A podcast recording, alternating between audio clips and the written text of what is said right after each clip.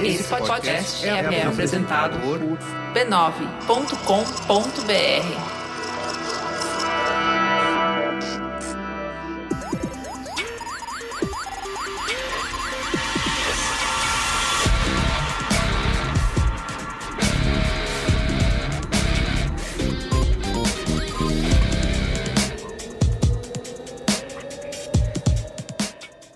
eu sou o Carlos Merigo, esse é o Braincast número 366. Estou aqui hoje com Olga Mendonça. Olá! Alexandre Maron. Olá, Braincasters! Mais uma vez, nosso super convidado de sucesso que arrebentou a boca do balão aí no programa onde a gente falou sobre Felipe Neto. Estamos sendo justos com ele. Túlio arrebentou. E aí, Túlio, tudo bem? Túlio Custódio. Olá, pessoal, tudo bom? Aquele programa lá fez sucesso, viu, Túlio? Tanto você com a Opa. gente aqui, depois de muito tempo, opiniões super embasadas, citações de filósofos e, né, e antropólogos e coisas não deixou a gente falar besteira.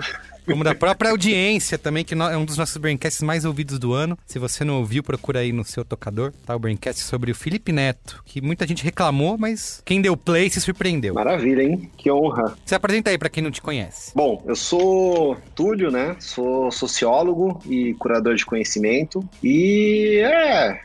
Isso aí. É isso. E é isso Tamo aí. Tá pan- No meio da pandemia, sobrevivendo. Então tá bom. Hoje a gente se reuniu aqui para falar sobre é, várias obras né, de entretenimento, da cultura pop, obra- até obras de arte que estão sendo revistas né, nesse- nessas últimas semanas, nesses últimos meses. Algumas já tiveram discussões antigas, mas eu acho que é, esse ano tem marcado ainda mais né, o olho mais clínico em cima dessas produções, que são ou racistas, ou homofóbicas, ou misóginas, ou xenófobas de alguma maneira. E muitas produtoras e os próprios criadores estão se empenhando aí ou em fazer uma adaptação, ou colocar um aviso, ou apagar, né? Muitas optaram por simplesmente tirar do ar. E nesse Braincast de hoje a gente vai discutir o que, que a gente acha disso tudo e o que, que a gente acha certo fazer, né? Eu tenho uma coisa é a a- dizer sobre isso. Han atirou primeiro. É, tem até isso. Muito bem. Ó, mas antes, eu quero falar, como sempre, da Rede B9 de podcasts, que, se você não sabe ainda, não é só feita aqui do Braincast, que você, amigo ouvinte fiel ou amiga ouvinte fiel, costuma ouvir todas as semanas. A gente se esforça para fazer uma super curadoria de conteúdo e ter alguns dos podcasts mais legais do Brasil. E tem programa de tudo quanto é jeito, tudo quanto é formato. Tem os que não param, tem podcast por temporada, tem episódio curtinho, tem episódio longo. Enfim. Você pode ver lá o nosso cardápio completo de podcasts em podcasts.b9.com.br ou procurar a gente aí no seu aplicativo preferido, procura por B9 que você vai achar, tá? E ajuda, e a meta do B9, a meta Hum. do B9 é ter um podcast, pra, pelo menos um podcast para cada letra do alfabeto. É importante, gente. Tá bom, falta o quê? Mais uns, uns 20 aí. Quantas letras tem no alfabeto mesmo? e ó, e antes da gente ir pro papo, eu quero mandar, como sempre, um abraço aqui pro pessoal da Branquesteria Gourmet, que é o nosso grupo secreto, fechado, premium, personalité, gourmet, Van Gogh, lá no Telegram e no Facebook. E quem tá lá participa com a gente do debate de ideias do programa, ajuda na pauta, recebe conteúdo exclusivo, áudios da Dona Norma. Inclusive no nosso último Braincast aí, o Copa de Buzzwords, edição quarentena, foi a galera da Brinquesteria que ajudou a fazer a lista de palavras. Então, é o pessoal que faz a- as eliminatórias, né? A classificação da, da FIFA é a Brinquesteria que organiza e coloca as palavras lá. Para você fazer parte, é só você assinar o Braincast lá no nosso link b9.com.br barra cine. Tem todas as instruções lá, você pode usar PicPay, Apoia-se, Patreon, o que você preferir. E aí você faz parte e vem ajudar a gente a fazer podcast toda semana, tá bom? Então é isso, vamos lá para a pauta? Para a pauta!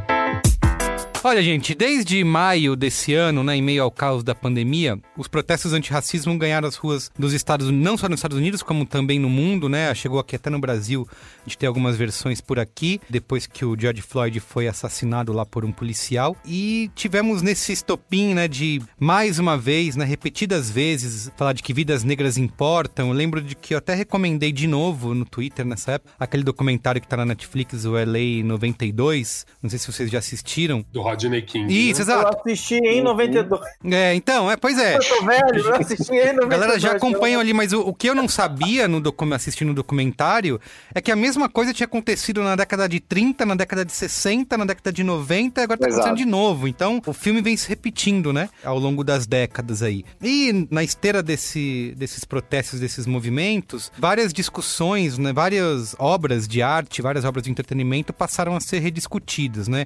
A gente teve o caso aí do o- E o Vento Levou, né? Um filme clássico de 1939, que chegou a ser removido do catálogo da HBO, HBO Max, por ter representações racistas, cheias de preconceito. E isso eh, gerou também gritaria, né? Por parte de pessoas puristas. Não, como assim? Vai tirar E o Vento Levou do catálogo? Esse filme clássico não pode ser alterado, tem que ser do jeito que é, e nananã. E a HBO se explicou dizendo que o, o filme voltaria ao catálogo, como de fato voltou, mas aí trazendo uma, um, uma contextualização, né? Trazendo um aviso, né? Um, é, mantendo o título no catálogo e denunciando várias dessas representações que tinham sido feitas naquela época e que hoje são irresponsáveis, né?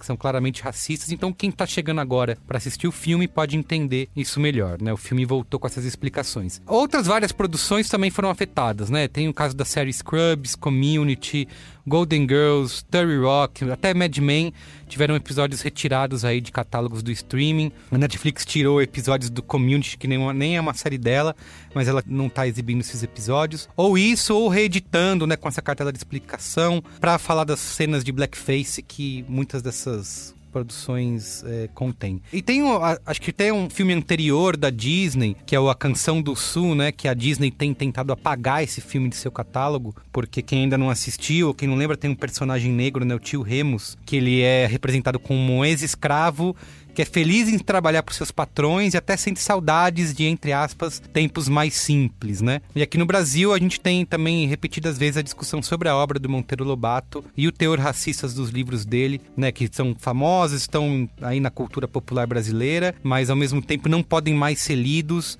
eh, de maneira eh, não crítica, né? Então é isso. Nesse mercado de hoje a gente vai tentar trazer qual a resposta ideal para lidar com o preconceito dessas obras antigas, se tem uma fórmula, se tem um melhor jeito de explicar para as pessoas que estão consumindo isso agora, né? Eu fico pensando, eu queria começar essa, esse papo contando até a história do, do meu filho na escola, né? Porque várias dessas coisas a gente assistiu, né, na juventude, como adolescente, tinha uma outra visão e hoje consegue ver com outros olhos. Mas, sei lá, uma criança que está tendo contato com Monteiro Lobato, sem essa contextualização, fica complicado, né? E na escola do meu filho, eles escolheram um livro para ler em sala de aula, que é o Reinações de Narizinho, do Monteiro Lobato. E quando isso aconteceu, como é uma escola progressista, né, tudo mais, a gente fala, ah, eles sabem o que estão fazendo, né? Eles estão escolhendo esse livro, mas vai ter toda uma leitura crítica, vai ter uma explicação da professora. E aí a gente tá nesses tempos de pandemia, que as coisas estão acontecendo dentro de casa, a gente tá acompanhando as aulas online, né? A gente tava vendo a professora ler um trecho do livro e assim, aí ela solta uma fra... lendo e uma frase extremamente racista, assim, ah, personagem tal, a negra beiçuda, e a gente, caramba, o que, que é isso? Aí a professora vai explicar, não, continuou lendo, falou, gente, aí vocês ainda ficaram esperando, né? Tipo, não, vai vir alguma coisa. vai vir alguma coisa, e não Tá foi, né? e passou, né? A gente até respirou fundo, falou, Então, tchau, "Vamos." crianças. Até É a próxima aula. Exato. Então a gente ficou. A gente ficou de conversar com a escola, tá? Que era da, fazer o disclaimer. A gente ainda não falou com a escola de falar, gente, teve alguma, um aviso antes, algum aviso, vai ter algum aviso depois. Mesmo assim, eu acho que é errado, deveria ter um aviso na hora, né? Que a criança sai Acho da. que você já pode fazer uma folhinha de papel e você deixa atrás do seu filho. E quando ela falar, você já levanta um Isso. alerta, racismo. Exato. E abaixo, assim, discretamente, pra Reveja. ajudar a professora a ir localizando, né? É, e o que a gente acha, o que eu acho ali. muito. É, é, por isso que a gente tem que conversar, né? Porque é uma escola que toma vários cuidados. Eu vejo, eles leem alguns livros, algumas histórias, eles não falam nem índios, né? Falam indígenas. As professoras sempre tomam cuidado de trocar e, e, né, e falar do jeito certo e tal. Então, a gente tá realmente de cabelo em pé por conta disso. E Monteiro Lobato, acho que é esse grande exemplo brasileiro, né? E sempre que se fala em alterar, em mudar, em reeditar, é, existe uma discussão se isso deve ser feito, se isso não deve, como que a gente pode lidar com isso. Mas eu queria que vocês, antes de comentar esse caso, se tem algumas outras obras que vocês são fãs ou eram fãs e autores que vocês costumavam curtir, ler, assistir e hoje vocês assistem e falam, caramba, onde que essa galera tava com a cabeça ou eu não percebi isso antes e percebo agora? Enfim, Tem algum exemplo que vocês possam citar? Cara, eu acho assim, uma coisa que é, que é clássica que vai acontecer é o seguinte, se você parar pra assistir, assim, basicamente, basicamente, qualquer filme, seriado, dos anos, vai, 70, não vou nem falar pra trás, que pra trás já, já- a coisa é mais grave, porque dos 70 em diante, com as mudanças de costumes que estavam acontecendo, já deu uma brandada, alguns discursos já não eram iguais. Sim. Mas ainda assim, você tinha aquela construção, né? Quem é o protagonista? Quem são os antagonistas? Quem são. Você tem isso tudo, era mais diluído, né? Mas se você olhar uma série ou um filme dos anos 70, 80, 90 e até 2010, vai, você vai encontrar isso, mas assim, direto. Você vai encontrar o tempo todo. E tá diluído em várias frentes. É machismo, Isso. racismo, Eu revi os Goonies nesse último fim de semana com os meus filhos, que eles nunca tinham visto. Cara, homofobia, gordofobia é liberado, tudo. assim. É, é a torta e a direito. Então, então, na verdade, é que alguns são mais graves, outros são um Isso. pouco mais sutis. Quer ver, quer ver uma coisa? Tipo assim, não precisa, não precisa nem entrar no racismo, no racismo pelo racismo, pura e simplesmente. O sexismo e o racismo estão embutidos, assim, 90% das comédias românticas, o filme mais fofinho da face da Terra, mas assim, é, sempre é um protagonista heterossexual, branco, um interesse romântico, que a mulher ela não tinha direito nem de ser mulher, ela era um interesse romântico, né? Uhum. Aí tem o amigo e amiga, e é onde entravam negros, gays e outras mulheres, né? Que a mulher ela tinha que ser, ela era ou interesse romântico ou amiga do interesse romântico. Então você vai vendo todas essas coisas, elas estão todas embutidas ali dentro. Então não sobrevive. Se a gente, a gente vai ter que ajustar o nosso filtro para muita coisa, né? Quer dizer, algumas coisas acho que realmente talvez sejam menos graves, porque são mais, são menos grosseiras, e outras coisas são absolutamente ridículas. As motivações dos personagens. A gente tem uma coisa na cultura pop, né, que é o fridging, que é o hábito da ficção de, por ter protagonistas sempre homens heterossexuais, brancos, ah, sempre quem morre é a mulher para virar uma motivação para o personagem de alguma coisa. A mulher, para ela se motivar, ela tem que ser estuprada. Estava justamente conversando nisso agora há pouco por causa da Batwoman, né? Que vai ter uma nova protagonista. E eles resolveram, eles fizeram uma coisa muito importante, que, que, que foi não substituir a atriz só pelo mesmo papel. Então eles trouxeram uma nova atriz, agora é negra e declaradamente bissexual. Legal. E aí, eles fizeram o seguinte: a gente não vai matar a personagem, tá? Porque a gente não quer fazer parte do clichê do enterre seu gay, né? A gente não quer fazer parte disso. Então, a Kate Kane, que é a Batwoman da primeira temporada, ela vai ter desaparecido, é um mistério, e a nossa nova protagonista vai investigar essa história também. Tal, tal. Então, cara, tá, tá, tá embutido em um monte de lugar. Enfim, acho que é, é difícil mesmo. E, de novo, isso pra mim, que sou homem, cis, branco, gordinho e safado. Então, assim, tipo. Isso pra mim, imagina, imagina. é, a gente tem as experiências de cada um de vocês aí. E você, Tulio Yoga, vocês têm aí um, alguma obra que vocês eram fãs problemáticas? Bom, como você é novo, né? Realmente você não, não problematiza. Eu fico pensando até não de filme, mas a própria TV, né? A gente, se a gente pensa que foi a TV brasileira é, nos anos 90, principalmente, né? Eu cresci vendo Isso. Sabadão Sertanejo, né? Banheira do, do Gugu. Gugu, esse- é, esse tipo de coisa. no aquele domingo à tarde pra família, né? Exato, né? Porque, é, assim, eu tava tentando pensar, né, exemplos de filmes. Filmes realmente tem um monte, né? Tem uma porrada. Mas é, é legal também de pensar coisas mais, enfim, TV, né? Eu, pelo menos, até tive um certo acesso quando eu era adolescente à TV, que na época era um grande tchan, né? A coisa da TV a cabo. Isso lá nos no meio dos anos 90, mais pro final dos anos 90, mas fui criado assistindo TV aberta, né? Globo, Manchete, né? Quando eu era criança, eu adorava Cavaleiros do Zodíaco. Também, se pensar, né? Quase não tem nenhum personagem é, negro. Tinha lá o- alguns cavaleiros específicos da saga de Poseidon e tal, mas esses programas, etc. Então, quando eu comecei a estudar, a ler e me relacionar com os temas, eu realmente não, não foi uma coisa do tipo, nossa, meu Deus. Acho que a dificuldade maior foi na questão de gênero, porque invariavelmente já um jovem, jovem adulto, né? Muitas das coisas que eu consumia e algumas que eu consumo ainda mais com um viés crítico passam pela questão de gênero e isso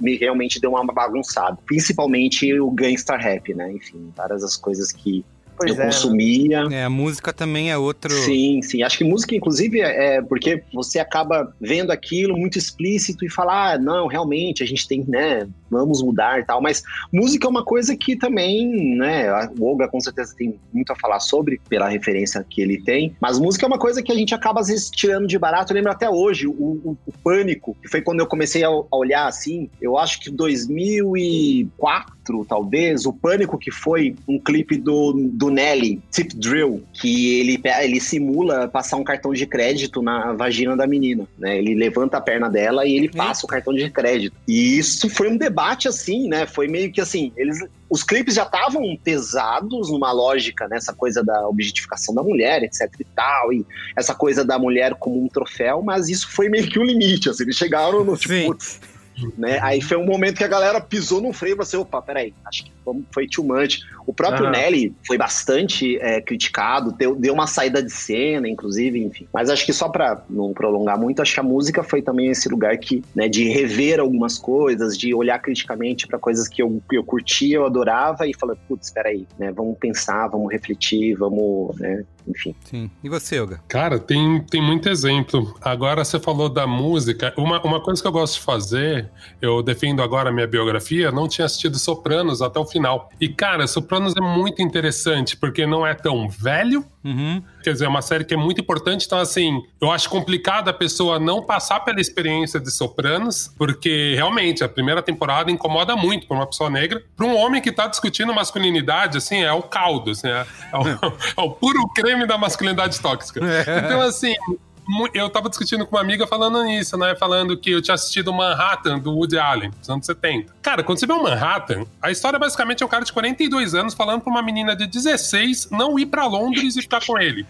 né? Então a gente sempre olha, cara, a gente tem um olhar que é isso que o Marão falou, né? Tipo assim, cara, tem uma questão do passar do tempo, você também não pode ser anacrônico. Né? Você tem que entender o contexto daquela época. Mas, por outro lado, tipo assim, não tem como não se incomodar, não ficar perturbado pensando, caralho, essa porra é pedofilia, né? Então, por mais que eu tenha nascido em 79 quando saiu o filme, é isso, né? Eu já cresci nesse mundo questionando esses valores. Por outro lado, se a gente não desenvolver um senso crítico para analisar essas obras, e às vezes assistir só para se irritar mesmo, É. tem coisas que eu não consigo tirar nada de bom. E tem outras coisas que eu acho até por esse exercício crítico. Então, Os Sopranos, para mim, foi muito interessante, porque é uma série que ela durou anos. Você vê uma evolução. Por outro lado, o personagem, a justificativa do personagem, ela não te engana. Esse cara é racista, ele é machista, ele é um gangster, porra. É. Não vai esperar que ele seja bom, né? Então, assim, ele é um anti-herói mesmo e a, a coisa genial da série é um pouco ela ficar tentando o tempo inteiro falar, ó, ele tem um lado humano, ó, ele é um pai de família. Mas em nenhum momento a série passa pano pra ele. Mas você vai desenvolvendo esse senso crítico. Então, um ponto que eu quero levantar um pouco é isso, assim, que eu acho mais interessante hoje em dia do que analisar essas obras que são descaradamente racistas, machistas, analisar essas obras um pouco mais sofisticadas. Por exemplo, na música, Tulio, que você lembrou bem, eu fiquei vendo a capa do disco do Otto, do Condom Black. Eu adoro esse disco, é maravilhoso. Só que assim, tem um blackface. É o Otto pintado de preto. Além da capa do, do Chico Buarque, tem uma capa clássica que tem ele de blackface. Puta, não dá pra eu cancelar o Otto ou o Chico porque fizeram essa capa naquela época, porque a gente tem que analisar o contexto inteiro, tem que ver quem é o designer, como era, o que, que era aceito. Por outro lado, é uma ótima peça pra eu usar de falar assim, pessoas boas fazem coisas ruins. É, verdade. Então, assim, ó, esses caras são incríveis. Mas olha o que esses caras produziram. Né? E assim, muitas vezes esses caras conseguem reavaliar e, mexer na sua obra. Então, o Criolo ele relançou o primeiro disco, tirando os trechos que ele tinha menções homofóbicas, por exemplo. Tipo assim, interessante que ele conseguiu fazer isso, mudar a obra dele quando foi pro digital tal. Era um disco que não era tão conhecido. Eu acho, isso, eu acho isso incrível quando a pessoa pode. Por outro lado, o próprio autor também pode se questionar e falar: puta, gravei essa merda. tipo, naquele tempo fazia sentido pra mim, agora não faz mais.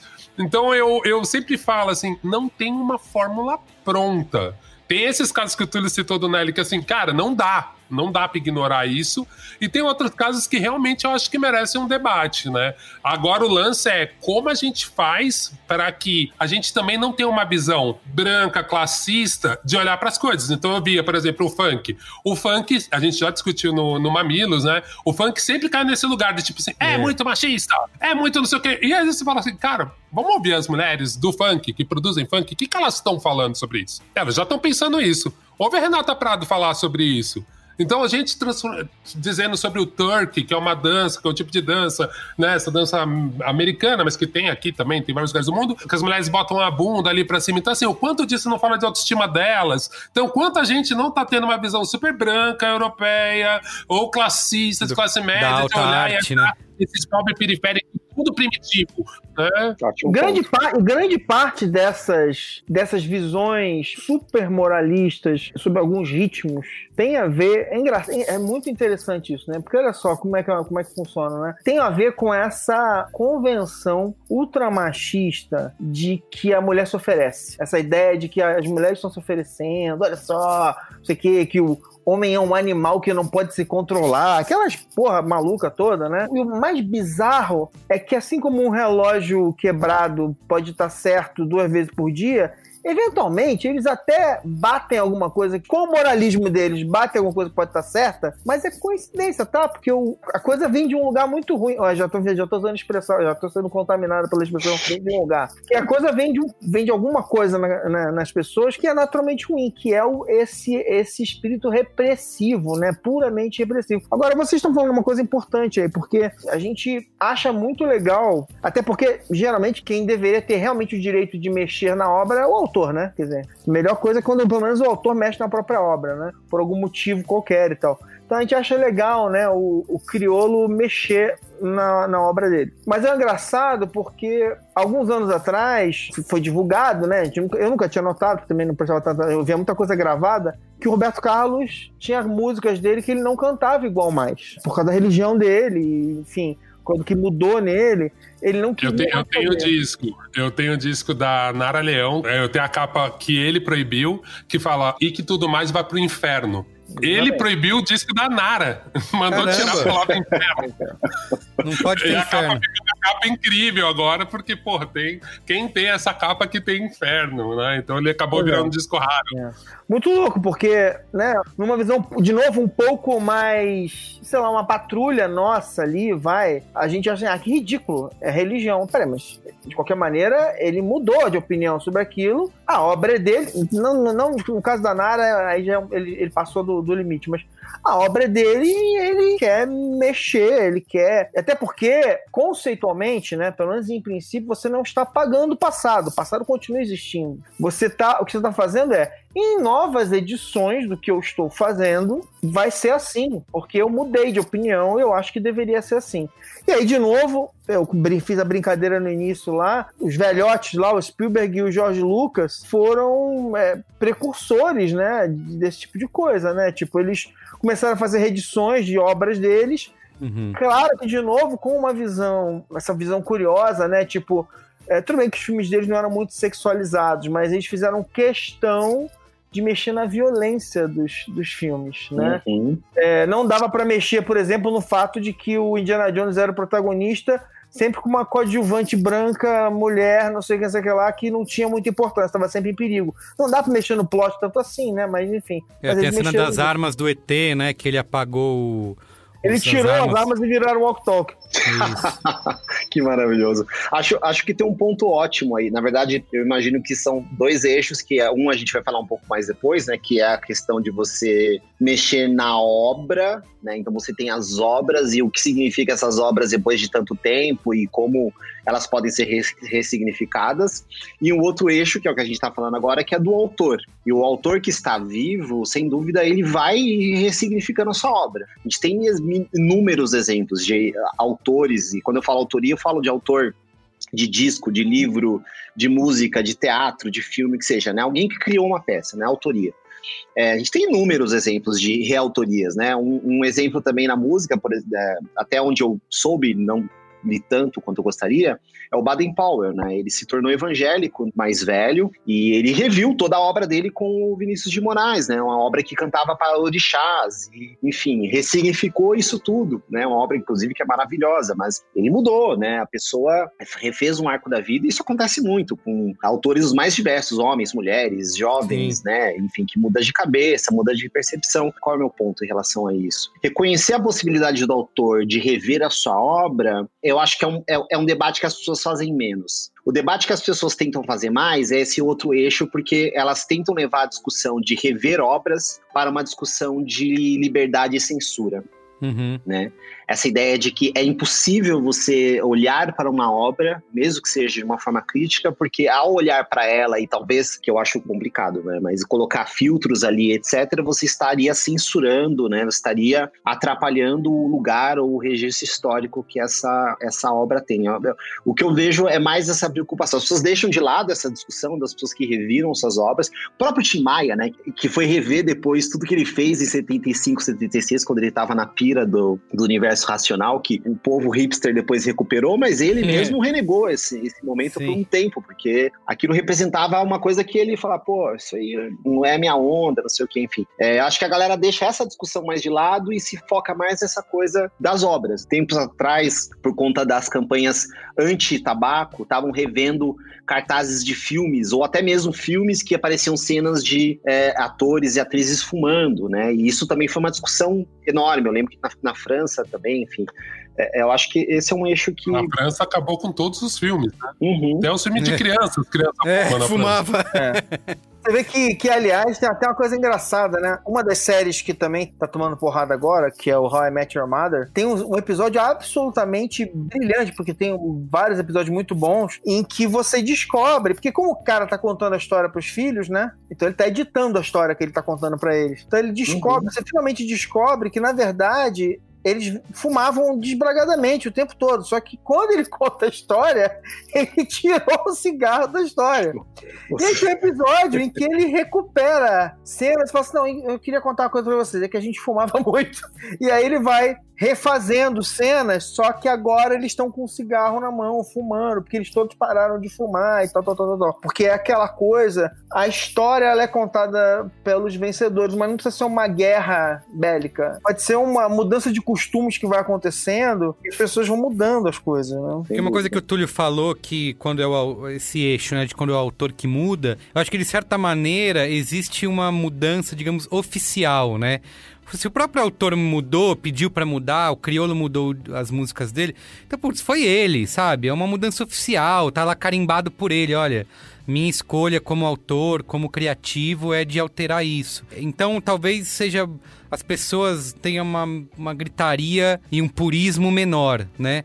Mas quando você é. vai pegar obras que são, por exemplo, as próprias séries, ou E o Vento Levou, por exemplo, em que as pessoas que fizeram já morreram todas, e o estúdio vai lá, a empresa que é dona dos direitos vai lá e fala, ó, oh, vou, vou tirar porque é problemático, aí acho que talvez aumente essa essa gritaria aí por conta de ah, estão mudando essa obra clássica, né? É, do cinema, e meu Deus do céu, e não pode fazer isso. Então acho que, que gera uma, um outro debate, né, em relação a isso. Mas vocês são a favor do que, assim, de, nesse sentido? Porque teve o Terry Rock, né, que é uma série que eu gosto muito da Tina Fey. Eu nem lembro dessas cenas, para você ver como a gente assiste com outros olhos, né? Hoje a gente assiste as coisas já marcando, não, isso aqui, não, não. naquela época eu não, não pensei não, nisso. Não, Mas... e, não, e tem, a gente acha que tá marcando um monte de coisa, né? Vai ver quando a gente for assistir o que a gente viu hoje. Né? É, total. Exatamente. Tri... Exato. O Terry Rock, a, a NBC, né, que é a emissora, correu é. para pagar os episódios. Então, às vezes, fica uma sensação de que, por estão tentando esconder, descobriram agora, né? E, enfim, não sei qual que, que é a atitude mais adequada nesse sentido, sabe? Realmente apaga, isso nunca existiu. É, a gente finge que não fez, mas na verdade fez ou a gente assume, olha, fizemos cagada aqui, aqui, ali. Eu não tenho uma, uma opinião formada em relação a isso. Vocês têm? Para mim, para mim depende muito do caso, né? Eu uhum. acho, eu, eu acho que isso que é o mais complexo, sabe? Porque a maioria das vezes que eu vejo essa discussão sendo travada, ela é travada em rede social, isso. Ela é travada a partir de uma obra só, que muitas vezes nem teve uma discussão sobre essa obra.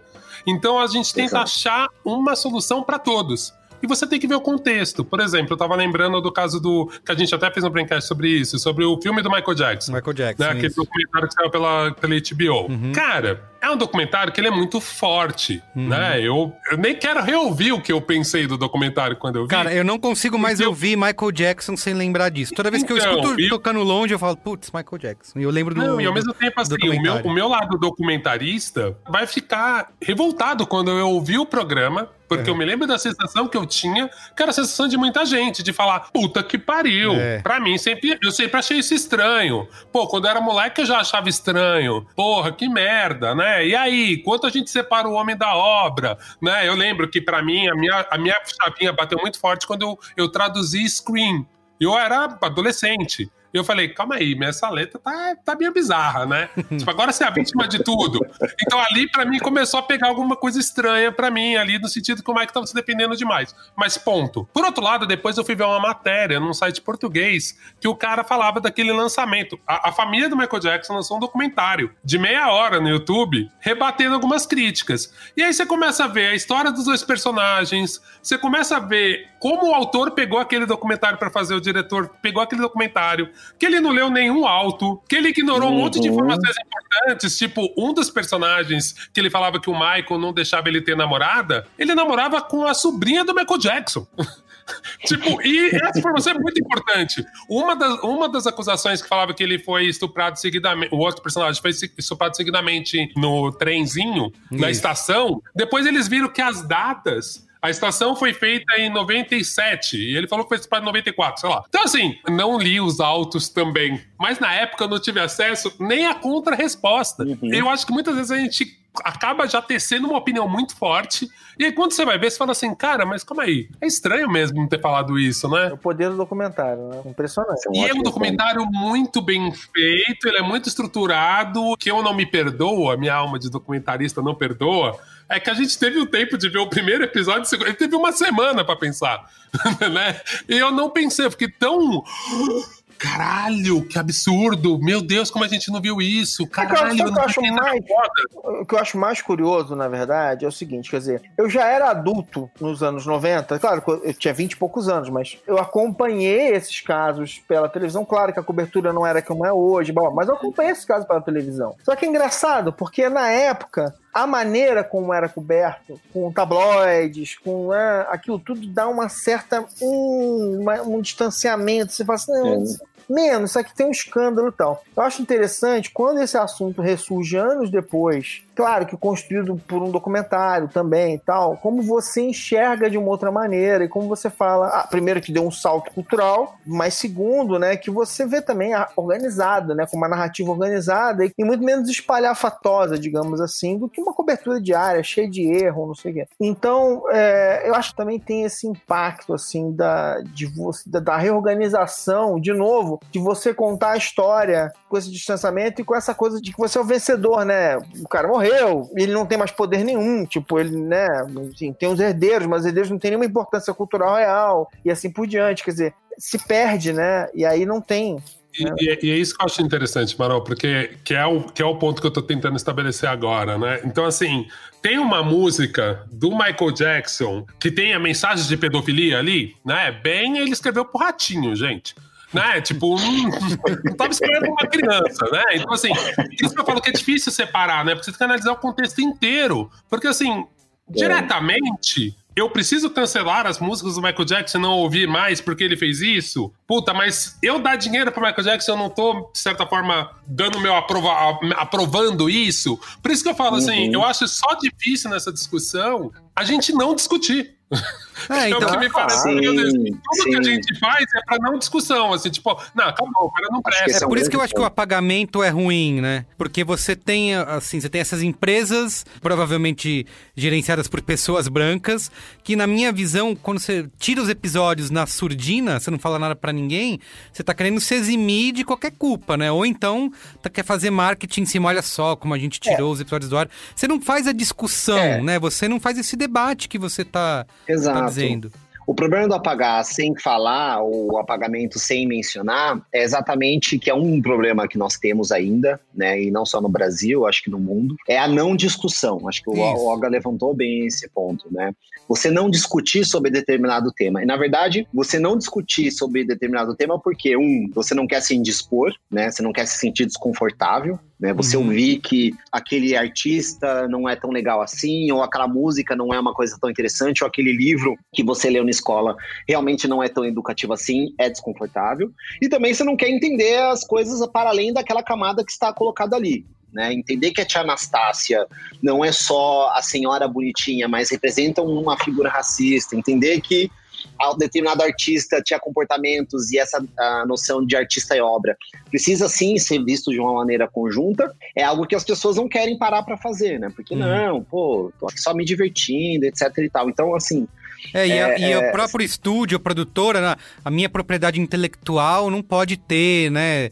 É, um caso desse, porque senão vai ser ruim. Os caras estão pensando em dinheiro, né, no fim das contas, né? Eu não posso sim, transformar sim. a é, minha própria... Dinheiro e comodidade, né? É, que dependendo, dependendo do lugar, né, as leis de direito autoral, elas têm algumas, algumas restrições sobre como é que você consegue fazer. É que, claro, que quando, quando as pessoas estão mortas é, mais, é, uma, é uma discussão um pouco diferente, mas não é tão simples assim. Você não deveria poder sair distorcendo tudo. Eu acho que tem campos diferentes, tá? Uhum. A obra de, de, de arte ou conteúdo, seja lá o que vocês quiserem usar como termo para isso, mas a obra registrada, vai, uma pintura, um livro, um filme, uma música, ela tem o benefício nesse caso de que supostamente pelo menos supostamente, a gente tem o hábito de registrar as coisas com o passar do tempo e a gente tem versões da obra. Aí tem o meu lado, uh, eu não sou saudosista, mas eu sou uma pessoa que gosta da ideia de que a gente tenha registros do passado, porque a gente uhum. precisa saber o que aconteceu, que é um dos grandes terrores da era digital é a nossa dificuldade de manter registro dos acontecimentos e tal. Não por acaso, nós temos os canais, durante agora as, investigações agora que estão acontecendo, né, de, de, de fake news, os canais que estão sendo investigados estão apagando vídeos antigos à, à, à torta direita. Então, mas meu ponto é, eu acho que é importante ter o registro. Então, eu acho que essas obras, elas têm o benefício de que elas podem estar registradas e que se elas forem atualizadas, o passado não deixa de existir, ou não deveria deixar de existir. Então, supostamente, eu tenho ET com o Ok e eu tenho ET com arma de fogo no, no, no Coldre. Isso é um registro histórico daquele momento, de como o Steven Spielberg enxergava o mundo e tomou aquela decisão, já que nada que está numa tela de cinema, fora erro, nada que tá matando cinema tá ali por acaso. A música idem, então o Criolo tem o disco A e tem as versões é, B. Então, é, até aí eu acho que é importante existir as versões as revisões podem ser feitas, desde que exista como se resgatar o passado. E aí, para aí, tem toda uma discussão, uma nova discussão para designers de interface e tal, sobre como deixar isso claro. Né? Então, por exemplo, eu preferia que no Third Rock quando aparecesse uma cena de blackface, ela estivesse lá, destacar, e, e eu tivesse alguma maneira, agora, vou, vou, destacar naquele momento, na cena, não vou, vou destacar no final do episódio, no final do episódio alguém assiste, e tem toda uma é, discussão. Põe uma legenda, põe antes. Tem um é. aviso que a Warner colocou no, em, na frente de alguns desenhos, né, do Looney Tunes, tem uma mensagem pela Whoopi Goldberg, né, que ela gravou, e uma cartela dizendo que o, o que esses desenhos são produtos do seu tempo, que podem mostrar preconceitos raciais, né? Que eram uma coisa comum ah. na sociedade americana daquela época.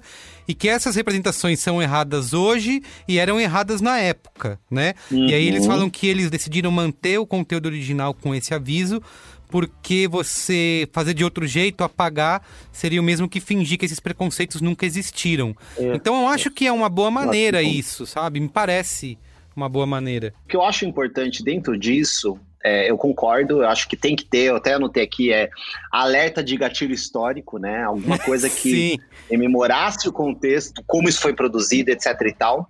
Mas tão importante quanto isso, eu acho que é a categorização desse conteúdo, né? Um conteúdo que traz um, uma, uma mensagem racista, com blackface, etc e tal, ele não pode estar numa mesma sessão de entretenimento como um outro conteúdo que não tem essa mensagem. De alguma maneira, você precisa é, colocar esse conteúdo no lugar onde o acesso a ele seja um acesso que seja problematizado. Não é aquela coisa que a gente tem de você ficar no, no, sei lá, no Netflix procurando, ah, o que, eu vou assistir hoje? E aí do lado tem um conteúdo racista, do lado tem um não racista, e os dois estão lá a mesma coisa, aí aparece o Goldberg falando, tipo, foda-se o Goldberg. Porque, na verdade, aquilo tá num lugar onde a minha cabeça já tá desligada. Aquilo é um conteúdo de entretenimento. Então, se, se é o Goldberg, se é o. Não vou pular o... aquilo, né? Vou dar. Não, não quero saber. Né?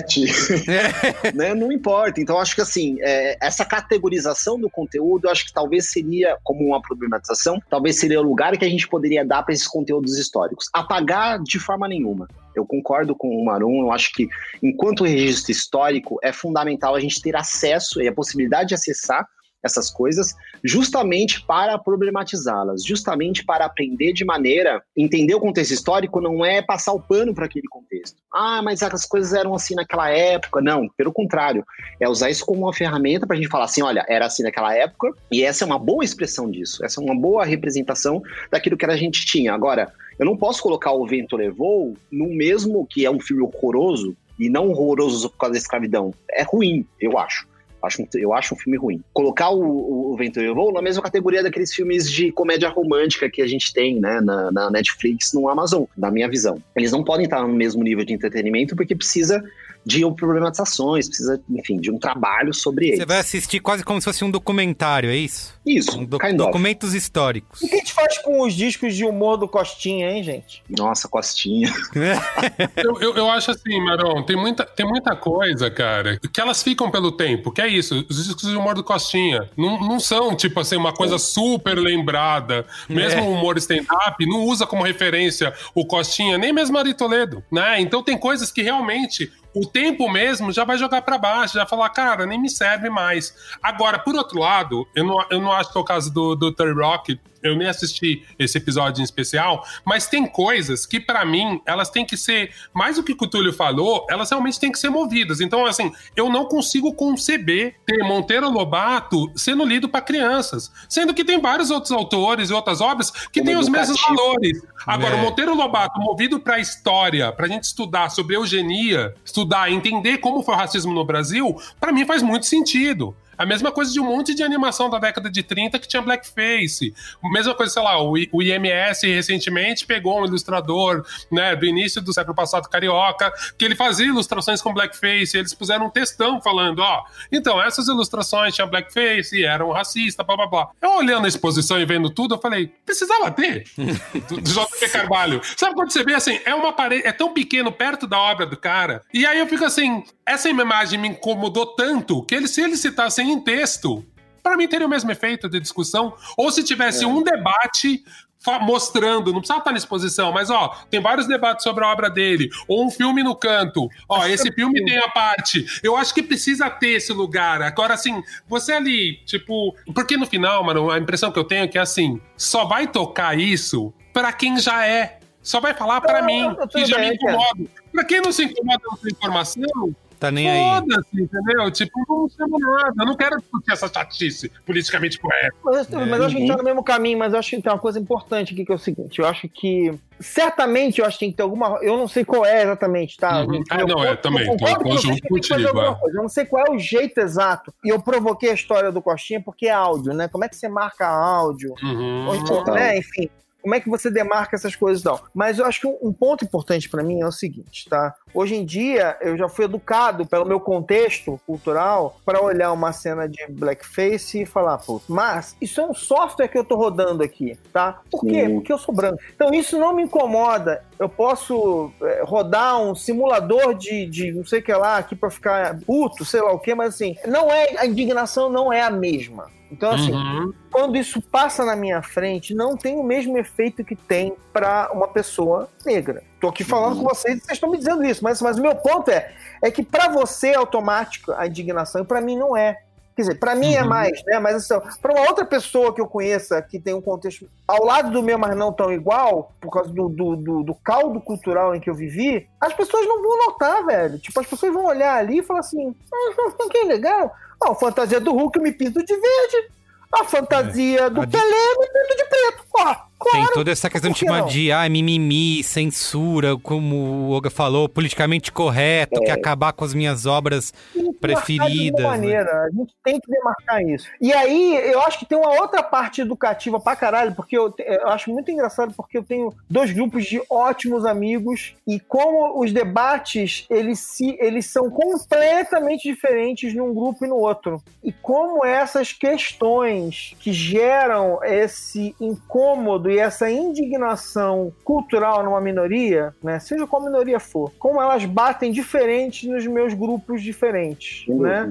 E são pontos muito, muito claros para mim. Eu respeito, ouço, a gente tem algumas conversas mais pesadas, mais leves e tal, mas é muito claro isso pra mim e eu, e eu sinto que isso não é claro para todo mundo. Sem contar o seguinte, gente, tipo assim, eu sou racista, eu sou machista, tá tudo aqui. Então, assim, tipo, uma quantidade de coisa que ainda não passa. Eu, eu vejo e, e- Não e nota, né? demoro, demora É, um minutinho isso. a mais pra. É um pra- trabalho, pra né? reparar. Precisa. é, é.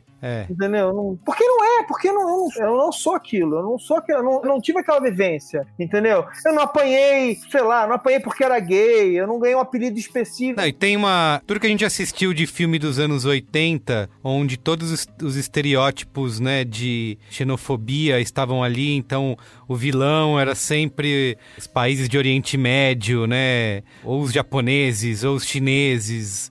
É, então, isso é, é uma coisa que você- é comum, para você vai crescendo, ah, esses caras são os inimigos, né?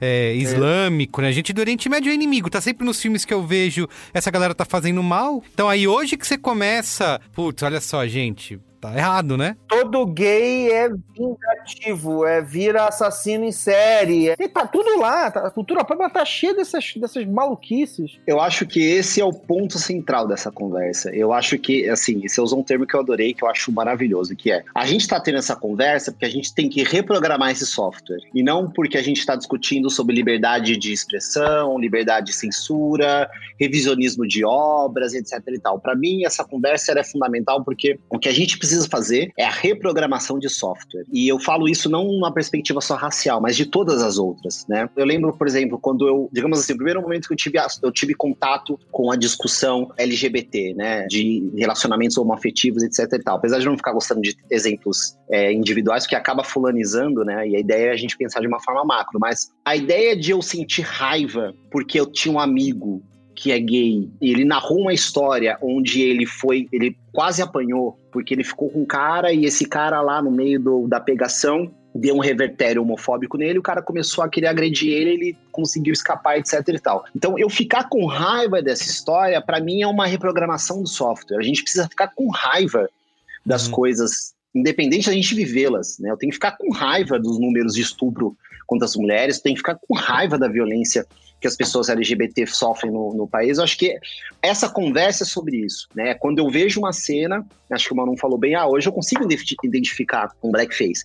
É essa possibilidade da gente desnormalizar as coisas, des- desnormatizar as coisas que são colocadas pra gente no entretenimento, na coisa que vai normal, que todo mundo assiste, que todo mundo curte, no que a gente escuta, no que a gente vê, no que a gente cheira, cheiros e afins e tal, porque é aí que a gente vai desprogramar o software. Pra mim esse é o foco da discussão. Ah, censura, ah, revisionismo, isso aí é, é- é- não vou falar que é cortina de fumaça, né, que é a expressão do, do, do momento, mas isso é- são, são coisas que estão em torno, né? É essa possibilidade da gente rever o software, de falar assim, cara, isso tá errado, não é por aí. Esse tipo de coisa leva a gente para um lugar que é ruim, que não é bom para ninguém, né? Porque se não é bom para um, não é bom para todos, não é bom para ninguém. Enfim, acho que para mim é o centro dessa conversa. enfim. É, isso, o que me eu incomoda, pensando nisso que você está falando, Túlio, é, so- é a correria de algumas dessas empresas em tirar isso do ar agora por uma questão de imagem, não porque.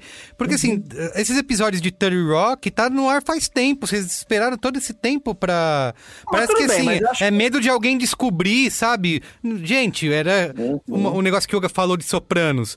Não é um negócio que é de, de três, quatro décadas atrás, sabe? É negócio de 5, 10 anos atrás. Já era errado ali. É. Vocês esperaram ter o medo, né, de alguém achar e apontar o dedo?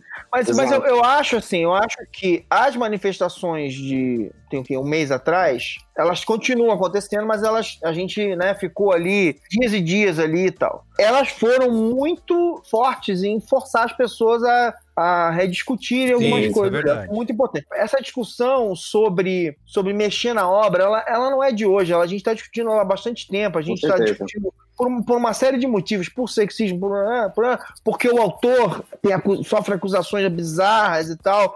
E olhar a obra de um autor que sofreu acusações bizarras muda muita coisa. Você não vê com os mesmos olhos e tal o Me Too e toda aquela discussão. O que eu acho que foi muito contundente nessa discussão das últimas semanas foi o momento em que as pessoas começaram a derrubar estátua, que era uma discussão que estava acontecendo há algum tempo. Houve uma resistência muito grande a derrubada das estátuas nas últimas semanas, ela foi vista com olhos de uma maneira como não era visto antes. As pessoas começaram a sacar, e eu tive essa discussão com vários amigos, que era o seguinte, pô, mas peraí, vamos, agora vai apagar o passado? Mais uma vez, né? Eu, de novo, eu falo assim, cara, eu não sei, realmente não sei. Mas eu só fico imaginando o seguinte, se alguém mata uma pessoa que eu amo muito, e eu passar todo dia no caminho de cada trabalho, trabalho para minha casa, vendo aquele desgraçado com uma estátua sendo honrado, recebendo honrarias todos os dias, eu não sei muito bem como é que eu ia me sentir, não, porque eu não consigo nem imaginar, entendeu? Eu não consigo nem imaginar como é que é isso. Mas eu acho que deve ser muito ruim. Então, eu acho que esse assunto é um assunto bem interessante e que é um. A gente passou de fase um pouco, porque você vê que a, a gente está discutindo aqui, mas foram lá e fizeram, né? Cortaram uhum, coisa, uhum, meteram nota no início e tal. Agora, tá todo mundo agora melindrado em mexer na bandeira tal, em mexer nos símbolos, porque são símbolos de dominação super fortes. É né? Essas pessoas estão ganhando honrarias, elas ganham nome de rua, é nome de praça, elas ganham estalta, sabe? Então, assim, isso para mim é uma coisa muito forte e que eu acho que também precisa de uma discussão quer saber o que vocês acham sobre isso e tal. É que esse assunto é, é quase outro podcast, né? É isso. Eu vi, uma, eu vi uma discussão bem interessante numa live do Bruno Tortura, do Estúdio Fluxo. Ele tem um, um programa, depois vocês procuram no YouTube, que ele fala um pouco da supremacia moral. E ele fala uhum. uma coisa que é muito interessante, porque eu também concordo com o Maron. Eu até, em algum momento, eu sou até mais crítico com o Maron, no sentido de que, tipo assim, cara, a história é viva.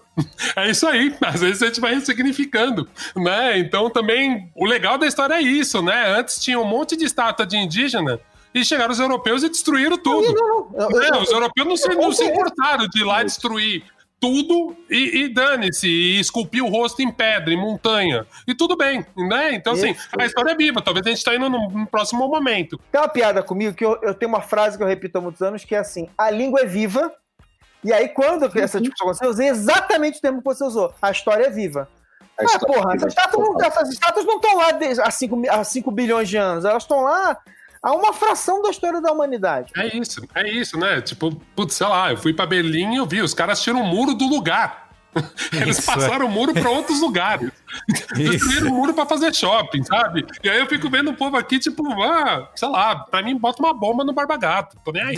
Mas enfim, tem um outro ponto que é interessante nessa discussão, que é uma questão de, tipo, a gente ficar, as esquerdas, o progressismo, entrar nessa provocação e nessa guerra simbólica. Uhum. Então, assim, a gente teve um puta movimento incrível que deixou. Já existia isso, os negros já faziam isso, é isso. Você vai assistir Eu Não Sou Seu Negro, você vê e você fala, gente, há muito tempo tá rolando isso, há muito tempo, uhum. a gente não uhum. discute, mas há muito tempo tem grupos brancos no Black Panthers, gente branca que, tipo, foi lá e se incomodou, os amarelos, enfim, tem um monte de gente. Então, assim, não é novo exatamente. Por outro lado, incomoda a gente ficar nessa batalha simbólica e aí você vê um monte de gente gastando uma puta energia para derrubar uma merda numa estátua, numa cidadezinha nada, nos Estados Unidos, de um cara que a gente nem sabia quem era. E para derrubar a estátua, você conta a história do cara. Aí o cara ganhou uma visibilidade. Antes era só as pombas que cagavam ali. E aí a gente ah, bota um puta foco, sendo que assim, cara, a gente levantou várias questões importantes que a gente devia estar tá resolvendo. E a gente está botando uma puta energia pra resolver uma parada que talvez seja só uma disputa simbólica. Mas Pois aí é, voltamos a dizer, é outro podcast porque assim, mas outra é que pessoa É, mas- fala, Mas é, "Olha, mas é importante- simbólica. É isso, É, isso que eu ia É falar, uma não é? simbólica. A importância desses É símbolos simbólica. formar, é, é, mudar esse software que o Marão tá falando. Não tem esse, esse, É. esse poder? Não, mas é que pra mim, maior do que os símbolos, o que eu acho que é mais interessante agora na discussão é que, assim, essas discussões só estão tão no peso agora. Quando eu penso na HBO, uma das mulheres que cuida do conteúdo da HBO brasileira é uma negra. Essa mulher tem poder de chefia. Então, talvez pra ela tenha coisas que já vão incomodar muito. E ela pode chegar e falar assim: hum, deixa eu mudar isso daqui. Isso. Antes não. Antes a decisão era sempre comercial, era quando muitos negros se juntavam pra brigar. Agora, tipo, um cara do marketing numa posição de poder, porque a maioria dos negros as- ascenderam, isso nos Estados Unidos também. Então, assim, tem um preto que desenha coisa pra Nike. Esse cara já não vai topar um monte de coisa, ele nem vai desenhar. É. Então, às vezes, as pessoas acham que é só uma vitória do progressismo, do politicamente correto. E às vezes eu acho que é uma questão tão sutil e econômica mesmo, assim. Cara, agora você tem um cara preto que tá no poder E e, ele tem coisas que ele vai olhar e vai falar assim, que talvez Nem o cara nem fudendo. problematize. O cara só pega e fala assim: eu acho isso uma bosta. Muito branco pra mim. Bom, ele é o chefe e ele mudou tudo, sabe? Bom, mas, mas, Boga, assim, você tá coberto de razão. Mas é que eu só quero adicionar uma coisa que você tá dizendo, que é o seguinte: é isso, eles acenderam, mas quando a gente faz essa passada de fase cultural, quando a gente. Você empodera a pessoa que tá lá. E um exemplo, é um exemplo excelente do que aconteceu foi o próprio, a própria cobertura da Globo News, que foi muito engraçado. Eu tava, eu tava com a minha, com a Sem minha dúvida. amada companheira aqui Uhum. assistindo, eu falo assim. Não é possível, não tem, não tem uma pessoa negra pra falar, pra comentar. Dos protestos, Eu entendo, é, porque eu entendo o seguinte, eles têm, eles têm. O apresentador do Jornal das 10 já é negro há algum tempo, Sim. já há bastante tempo. A, a, a Aline Midley, sensacional, apresenta de manhã um tempão. Eles têm. Só que quando você sentir, eles não se tocaram. E aí, ó. Numa discussão de racismo. Que tinha que, que remanejar, jornalista remanejado o tempo todo. E aí vão fazer aquele programa, e aí. É que se você falasse isso antes de acontecer uma, uma, uma virada cultural, quase um trocadilho, as pessoas vão, ah, não, bobagem, não precisa, não, precisa sim. E aí eles se E, e você tocaram. entende, Marão, o que é que eu falo, né? O chefe deles é o Ali Camel, que é o cara que escreveu o livro Não Somos Racistas. É mesmo, é verdade. Você entende? Tipo assim, Uhum. imagina, se não fosse o Ali Camel, isso nunca teria acontecido. Agora, Uhum. como é o Ali Camel, tipo, dentro da política mesmo, você vê que os repórteres negros, o único que se afirma muitas vezes tal, foi a Maju, que era mais É. jovem, e foi uma questão até, uma discussão da TV aberta. Na Globo News, Uhum. Você nunca via. Ah, Tanto que não. assim, foi emocionante Geraldo. assistir esse programa e ver ele se emocionando de poder dar uma visão muito Uhum. pessoal. E você percebia a diferença dos repórteres mais velhos para os repórteres mais jovens, para as mulheres mais jovens. Sim. A carga de emoção, o uso do vocabulário. Então, assim, é muito importante. É óbvio que eu acho que é isso também, né? A gente tem que entender que tem um recorte geracional nos movimentos negros, mesmo na questão do feminismo, né? A gente não pode cobrar com uma pessoa mais velha ou desmerecer a luta dela porque acha que ela é soft, porque ela é mais velha. Não, não acho que é isso Exato. a gente percebe ali. Agora, pra mim, o ponto maior é pensar assim: cara, eu queria realmente, eu queria conversar com o Ali Camel. Entender na cabecinha dele o que, que mudou. Só que ele nunca vai aparecer e falar. Porque esse cara fez um livro desse tipo, né? Então tem umas questões que Isso se muito... mudou, né? Porque É. acho que tem uma questão aí, e aí é a história de como as coisas funcionam, não só com uma certa pressão das redes, pressão popular, dos movimentos, mas também quando as pautas começam a ser engolidas de uma maneira que, putz, vou ter que fazer isso mesmo. Isso, é. É, eu lembro que tem uma discussão, os Estados Unidos é um ótimo, é um, é um exemplo interessante nesse sentido, porque a gente parte às vezes uma discussão, né, da realidade brasileira, que é 55% de pessoas pretas, etc e tal, mas lá é 13%. Lá é a minoria não só simbólica, mas também numérica. E como tem até um, um programa que não é bom, mas como eu sou curador de conhecimento, eu sempre acho que tem alguma coisa que é bom para alguma coisa. Esse programa não é bom, mas ele é interessante para discutir isso. Aquela humorista, a A Chelsea.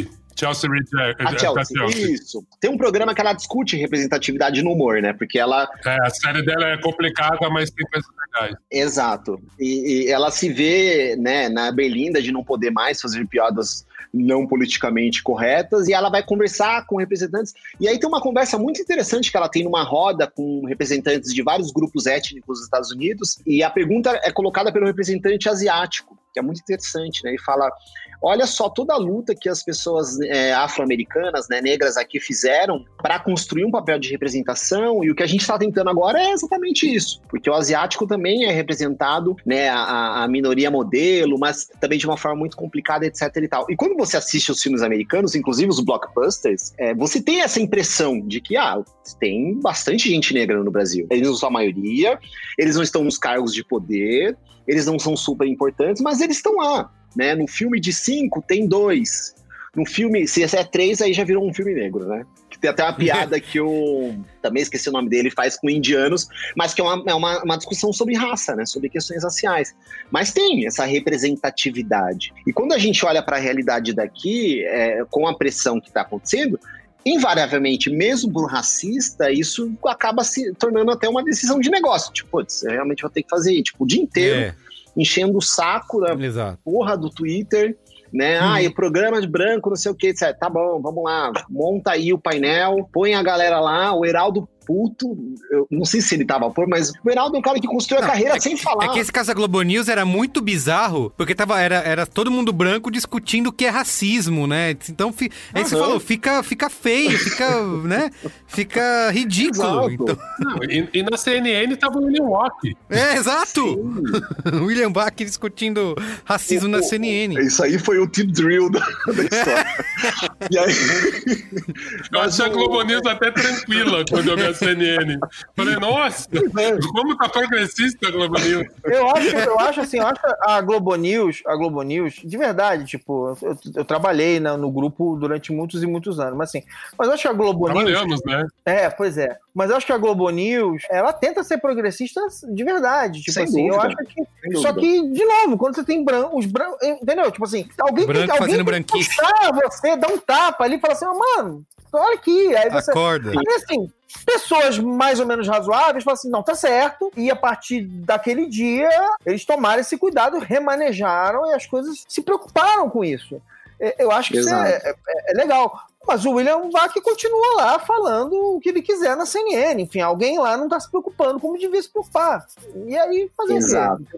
A reprogramação do software está aí, entendeu? Eu acho que está nas pessoas quando elas continuam sendo escolhidas, quando elas continuam representando os lugares. Eu concordo e discordo do que o Olga colocou, porque eu sim, tem. A gente evidentemente vê mais pessoas negras assumindo lugares de poder, mas ainda assim, infinitamente menos do que deveria ou poderia, né? Que acho que a, a, é, é, é doloroso na questão não só do dever, mas do poder, da gente ver quanta gente que tem qualificação, que poderia estar. Tá, aquela letra, né, dos Racionais, do, do tô ouvindo alguém chamar meu nome, né? Mais um, mais um desperdício atrás das grades, enfim. Poderia ter muito mais. E pior do que isso, que envolve a questão da programação do software, as perguntas e questões e pautas que derivaram de, a partir disso. Né? Uma das pautas, por exemplo, que eu considero extremamente tóxica para falar das questões raciais do Brasil é os caras pegam os protestos dos Estados Unidos, olham para o Brasil e falam: ai, os negros brasileiros são bem tranquilos, né? Não tem protesto no Brasil, porque o Brasil não está fazendo o que os americanos estão fazendo. Ou seja, tem negro falando? Tem. A pauta é racial? É. Passou uma semana inteira falando de raça. Mas olha só como isso deriva na não programação de software,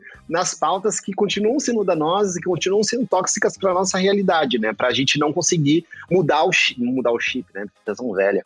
Mas enfim. E, e aí, uma é, semana é um depois, a gente vê, e, né, Túlio? Depois, uma, uma semana depois, a gente vê no Brasil a Vila Santa Catarina pegar fogo, e aí você vê como a cobertura do Brasil fala. Ah, começou, é. nem falaram que começou com uma manifestação pacífica. É tipo, vândalos estão tacando fogo, e aí você fala, cara, olha isso, tem um policial batendo em todo mundo. É, né? é, é engraçado, é. né? Porque a, a grande cobertura internacional cresceu muito no Brasil na época da ditadura, para preencher uhum. também os, os, noticiários e tal. E, e, também por quê? Porque era uma malandragem de fazer o seguinte: você tocava em certos assuntos no noticiário internacional para ver se as pessoas começavam a, a, a, capturar. E é verdade, muitas, muitos jornalistas estavam fazendo isso, né? Uma forma de, de burlar, burlar a censura. Mas é muito interessante como, é, em vários momentos, a cobertura internacional ajuda a gente a olhar para nós e falar assim: opa, é, quer, peraí, quer dizer que o manifestante lá na, nos Estados Unidos é manifestante e aqui no Brasil é vândalo. Quer hum, dizer que blá, blá, blá, é assim, aqui e tal. Quer dizer que falando lá é terrorista. Aqui é guerreiro da liberdade, ativista, né? Então, é. é engraçado como nesse ponto a cobertura internacional, e, e, eu acho que hoje ela tem outro papel, ela, hoje ela tem o papel de que ela, você precisa preencher 24 horas de, de conteúdo em um monte de canal 24 horas, internet, site, não sei o que lá. Mas eu acho que ela, ela continua tendo esse papel educativo, de quando a gente, de a gente peraí, mas peraí, quando você cobre lá é assim, quando você cobre aqui é assado, ah, não, peraí. Ajuda a gente a enxergar isso um pouco melhor. E às vezes a gente. A distanciamento, né? Mas eu queria falar um pouco das estátuas também, porque eu acho importante ah, esse, esse, esse tópico. Eu acho que rolou uma confusão, e ela é muito interessante, porque eu acho que ela também tem a ver com o software e tem a ver com o interesse dos discursos, que é colar as estátuas e a história delas, os símbolos, com a história das obras. E são coisas diferentes, né? Ou seja, eu concordo que com as obras a gente precisa ter um olhar problematizador, mantendo as obras antigas, e eu sou a favor de queimar e derrubar e derreter todas as estátuas. Porque a diferença da estátua para o livro, para a obra, para o disco, é que ela é um símbolo expressivo do poder, né? A obra Sim. não, a obra é uma manifestação desse poder. A estátua, ela é, está lá para exercer este lugar. Então é ela que cai. É, eu queria, antes da gente partir para o final, tocar um áudio aqui do Juliano Dornelles, que é um dos diretores de Bacurau. Ele falou um pouco sobre essa questão das artes, né, saindo até do audiovisual, que acho que é a discussão que a gente está aqui. Queria tocar aqui rapidinho, são dois minutos, e aí a gente comenta. Essa é uma questão que tem que ser analisada com muito muita calma e tranquilidade, porque é super perigoso. Eu não acho que as obras devam ser, a princípio, destruídas, apagadas. Eu não acredito nesse tipo de coisa. Eu acho que as obras elas são documentos históricos, elas precisam existir, mas eu sou a favor de que elas não existam da forma como elas possam estar existindo. Por exemplo, essas estátuas que foram removidas, eu acho que foi correto. A gente tem que remover as estátuas, porque essas estátuas estão em praça pública, elas estão na rua. É como se o Estado tivesse é, exaltando e endossando o que aquilo ali simboliza. Né? Então, a gente tem que é, realmente ter muito cuidado para analisar individualmente cada caso. Mas o que é importante dizer é que as obras de arte, às vezes, elas são puramente peças de propaganda de algo que não é a motivação individual do artista. É algo feito por encomenda, às vezes por coerção. enfim, a gente tem que, justamente, como falei, é saber individualmente o que, é que aconteceu para aquilo ali existir. Mas aquilo ali não deve deixar de existir. Aquilo ali agora virou um documento e aquilo ali virou história e aquilo ali precisa ter um lugar onde aquele objeto possa ser visto, na verdade, pelo que ele é e não pelo que ele simboliza. Tem que saber diferenciar muito bem as duas coisas. Se a gente consegue estruturar dessa maneira, a gente talvez evite cair na, na armadilha de estar daqui a pouco sendo a favor de queimar livros ou cortar cabeças de escultura, né? que na verdade são apenas documentos. Isso não vai resolver a vida de ninguém eu concordo em gênero, número e grau. Ainda mais o cara fez Bacurau, então foda-se. e o lugar que o museu tem no filme, né? Exato. Isso, Não, é. Exatamente. Eu acho que é o seguinte, tá? A obra, a obra de arte, ela tem lugar na nossa vida de várias maneiras. Eu acho que a estátua, ela você explode, derrete e tal, e no limite, você escolhe algumas. Elas podem muito bem ir para o museu, elas não precisam estar na rua. Elas podem ir para o museu como símbolo de alguma coisa, elas não precisam estar na uhum. rua reforçando, sabe, a escrotice de alguém, ou reforçando as pessoas que morreram por causa de alguma outra coisa. Então, assim, reforçando no sentido de que esmagando as pessoas que morreram por alguma coisa Sim. e tal. Para isso tem museu. O museu pode muito bem ter umas estalta lá para contar. Pode. Pode. pode. Sai da rua. A rua é viva. Concordo. Na rua, o prédio, a estátua, a praça, em algum momento, ela vai ser ela vai ser trocada por outra. Mas eu acho que é interessante essa história, porque eu lembro, entre 15 e 20 anos atrás, daquelas imagens dos talibãs explodindo aqueles templos lindos que ficavam ah, lá no, no, deserto. E a gente ficou assim, tipo. Horrorizado. A gente, a gente enxergou aquilo. Eu não sei vocês, mas assim, eu. Primeira coisa que eu vi, não, falei, caralho, que absurdo, sem milhares sim. e milhares de anos de história, não sei o que. Eu não tenho a menor ideia, sinceramente, eu nem lembro agora mas eu não tenho a melhor ideia do que aquilo significava para eles. A minha nota sobre isso é: é bom a gente olhar essas coisas sempre com outros olhos, né? Tentar entender uhum. o contexto, quem morreu por causa daquilo, o que, que aquilo significa para aquela cultura. Porque, cara, tá na frente, e significa alguma coisa muito ruim, vai ter que ser derrubado eventualmente por quem tá, por quem tá vivo agora. Entendeu? Não tem jeito, sabe? Concordo. Mas também uma coisa que eu acho interessante pensar do Juliano é que o Juliano ele, ele é diretor de arte e nesse filme ele assume a direção, né?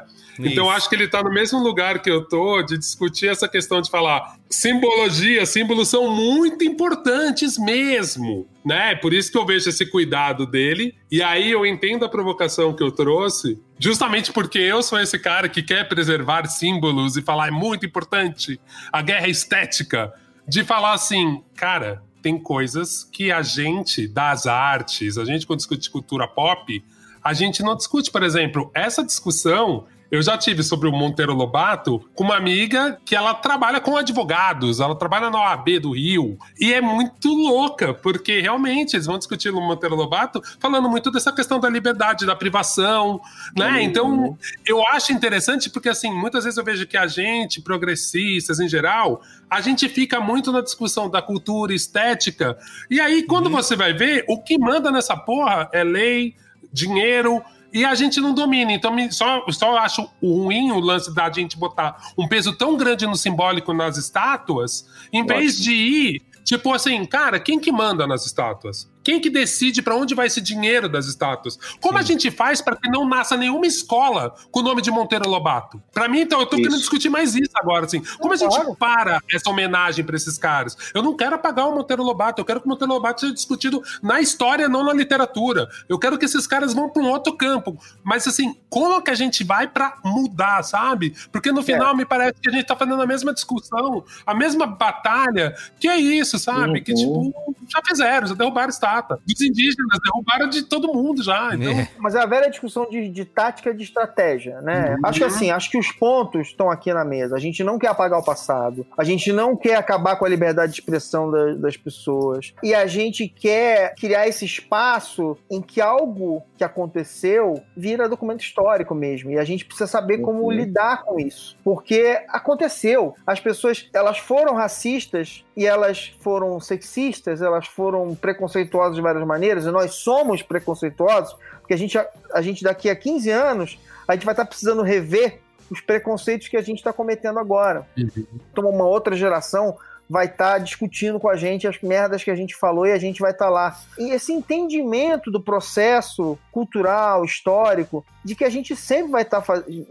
Espero, né? Se a gente continuar evoluindo, a gente vai continuar vendo que a gente estava errado, que a gente participou de coisas erradas e que a gente às vezes foi maltratado pela história, por, né, pelo nosso grupo cultural por algum motivo e tal. Mas é importante a gente manter essas coisas guardadas e marcadas de alguma maneira. Para isso a gente vai precisar do Ministério da Cultura. A gente vai, não vai precisar de Ministério porra nenhuma, porque a gente faz isso sem eles também. Outro monumento, né? Mas a gente vai precisar de uma organização, a gente vai precisar se organizar, a gente vai precisar de estratégia, a gente vai precisar fazer essa divisão entre tático e estratégico ali, que é a execução e, a, e o pensamento de como a gente vai fazer e é uma briga que está muito longe de acabar. Aliás, ela não acaba nunca. Ela, ela, ela tem capítulos, mas ela não acaba nunca. Né? Tem a, a, clássica abertura da análise da, da Revolução Francesa do Hobsbawm, ele fala, né? Uma revolução é feita da queda de símbolos. Eu concordo, eu acho que o Olga traz uma coisa interessante de que talvez esteja além do que as pessoas estão percebendo, que é essa estetização do estético. É você entender que uma revolução se faz a queda de símbolos, então você vai representar, você vai performar essa queda para performar uma revolução, mas a revolução de fato não acontece. Você só adianta a encenação antes dela ocorrer porque para uma revolução acontecer, muitas outras coisas precisam ser demolidas. E eu concordo que a discussão sobre a demolição, para mim, está num plano de mudança de chip mesmo, mudança de software né? Não é só sobre tirar a estátua, não é só sobre colocar o alerta de gatilho histórico nas, nos livros do Monteiro Lobato, mas é mudar a lógica do porquê que o Monteiro Lobato continua sendo lido como literatura, né? Por que, que esse tipo de. Por que uma estátua de um cara que matou. É, assim, se a gente botasse a ficha criminal num Borba Gato, de um Fernão Dias, de todos esses é. caras, é, seria inconcebível. A gente fala do maníaco do parque, É. E tem a estátua de um cara né, que matou. Não tem aquela história do caiu por muito menos. É, isso. Enfim. continua tratando um cara desse como um herói, né? No fundo, Exato. a programação do, do software é sobre também mudar quem que nós estamos chamando de herói, quem são essas figuras, por que elas são assim, por que, que elas estão lá, enfim, acho que é, é, é, a estratégia, o caminho para usar a estratégia tática, né? O caminho para de fato uma revolução, né? a rede das programação do software, é, é, vai muito além. Agora, tem uma provocação, eu concordo com o áudio do Juliano, mas tem uma provocação que está no Bacurau e que aí eu vou manter ela, né? Que é da queda das estátuas. O Museu do Bacurau é um museu revolucionário. É um museu de manutenção de uma memória de luta. Não é um museu de uma memória da, do sofrimento, não é um museu da, da memória da, da, violência, não é um museu, a violência no sentido daquele que, foi, que sofreu violência. Não é um museu da manutenção da imagem do opressor. O Museu do Bacurau é um museu da resistência, é um museu que, de alguma maneira, ele, ele projeta os personagens para agir e manter-se no lugar, manter, manter-se no lugar no sentido de proteger o seu espaço, de ser um lugar que expurga né, a, aquela ameaça né, no, os paulistas da moto, é, enfim. Aquela parede, aquela parede vazia, aquela cheia parede. de marca das armas que estavam lá, as armas estarem Exato. na parede do museu e você ir lá e usar a, é, muito, é, literal e simbólico ao mesmo tempo. Assim, Exato. Tipo... Eu acho que assim, só para concluir, é, eu acho que derrubar estátua e categorizar livros ainda é pouco para o museu que a gente precisa construir. A gente tem que construir esse museu ainda, que significa o Museu do Bacurau nas nossas vidas, né? Eu acho que, enfim, eu terminaria é, falando isso e por enquanto a gente já vai derrubando estátua. Eu acho que, enquanto, né? Forma, né? Muito bom. É. E você, Olga? Na minha fala final é bem, é bem simples, assim, eu só acho que, para mim, essa discussão que a gente está tendo e que muitas vezes eu vejo que as pessoas acham que a gente está querendo acabar com a liberdade de expressão, eu acho que é muito pelo contrário. Na verdade, a gente está ampliando a liberdade de expressão, que é grupos minoritários agora poderem discordar e serem ouvidos, realmente causar um incômodo, né? Então, acho que é muito mais sobre isso do que conclusões. É isso mesmo, é um processo, é geracional, mas eu acho muito importante, assim, que agora a gente tem a liberdade de expressão de poder falar e ser questionado. Antes a gente nem nem tinha isso, nem causava esse incômodo. Se tivesse, né, Olga, as estátuas não, provavelmente não estariam lá, né? é isso. Exato. Inclusive, só para fechar, para as pessoas não acharem que eu sou um vândalo ou uma coisa assim, pelo contrário, sou, quem me conhece sabe que eu sou uma figura completamente pacífica, etc. Mas até por, por proposição histórica, uma plaquinha lá do lado, né? Não tem aquelas aquelas. Vai ser meio mórbida essa minha programa. A minha, ficha minha, criminal eu quero muito. Eu quero muito. Sabe a, aquelas cruz que tem na, na estrada que alguém foi atropelado e morreu Sim. naquele ponto? Uhum. Eu acho que a gente tem que fazer isso com as estátuas de hoje. Ah, mas vai Ela ter um velho jogando, vai ter um velho tirando. É, dizendo que respeitem as estátuas. tudo. É, pra mim tem que botar um QR Code. Tem que botar um QR Code com um vídeo do cara, assim, ó. Olha o que, que esse cara da puta fez. Você chega na estátua, aponta pro QR Code e vê a pista corrida. É genial. A gente vai construir umas jaulas e botar uma jaula, assim, tipo. É. Esse aqui mereceu tá preso! Dentro de jaula também é uma boa. É. O Brasil não é fácil. Vamos qual é a boa? Vamos? que bela frase pra terminar. o Brasil não é fácil. Qual é a boa? Qual é a boa?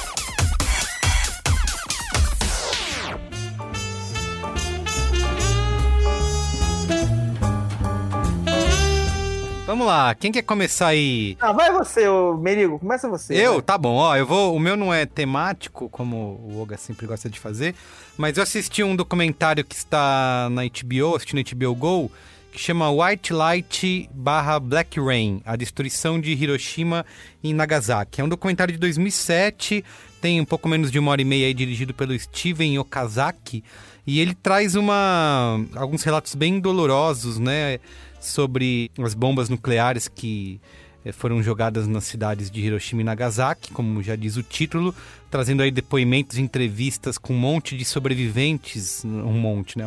Alguns poucos que sobreviveram àquele período, contando como testemunhas oculares mesmo, né? E fazendo um paralelo com a população do Japão hoje, né? Que todas, a maioria nasceu depois dessa da Segunda Guerra Mundial. E as pessoas, ele pergunta, né? O que, que aconteceu no dia 6 de agosto de 1945. Ninguém ali consegue responder, ninguém sabe o que aconteceu. Então, o documentário tenta mostrar um pouco esse histórico de como que chegou até aquele momento, de como que as cidades e populações inteiras foram destruídas pelas bombas e o que fica de legado, né? Em torno disso, a, acho que a Constituição do Japão é um dos maiores exemplos, né? O Japão teve que assinar sua Constituição ali já ocupada no momento de ocupação pelos americanos, abrindo mão de ter qualquer força, né? de guerra ou de declarar guerra. Inclusive, há uma discussão no Japão hoje em reformar essa Constituição. Né, para que o país possa criar exércitos, marinhas e possa ter direito de declarar guerra, principalmente em períodos em que os conflitos começam a se acentuar ali na Coreia, na China e tudo. Enfim, acho um documento é, importante para você conhecer um pouco mais desse momento histórico e ouvir o relato que pode ser, já fica o aviso aí, bem doloroso e até gráfico dessas pessoas que viram a bomba atômica cair do céu e destruir milhares de vidas ali nessas cidades, tá? Então tá no HBO Go, é White Light barra Black Rain, The Destruction of Hiroshima e Nagasaki do Steven Okazaki. Então vou dar duas sugestões aqui então, tá? Uma seguindo o Merigo, também no HBO Go, tá acontecendo nesse momento, mas você vai acabar achando no HBO Go daqui a, é, em qualquer momento, que é a série Perry Mason, que é uma minissérie é, tá roubando pegaram... qual é a boa do Higino, mas você pode falar de novo. eles pegaram uh, um personagem da literatura pulp, é, americana, que é um advogado, aquele advogado clássico, testemunha sentada na, na ali no, no, no, meio do julgamento, é aquele advogado que conseguia tirar confissão de assassino na, ali no, no, tribunal, é que eles amam essas coisas e tal. Mas o que eu achei muito, muito interessante é que a, a minissérie, ela rebuta o personagem, assim, ela vai lá para 1932, é pós-depressão, né, pós-grande depressão americana, o país todo bagunçado, tudo aquilo acontecendo, esse personagem ele é um dos construtores da temática noir, né? Daqueles personagens com aquela moral ambígua, de anti-heróis e tal. Então, em vez de fazer um advogado tão limpinho logo de cara, eles trazem ele lá das profundezas, quando ele estava bem mal, assim, e ele, e ele era um detetive particular, né? Então, eles fazem quase como se fosse um ano um da história do Perry Mason, trazem ele de volta e vão contando essa história de uma maneira interessante. Por quê? Porque, por exemplo,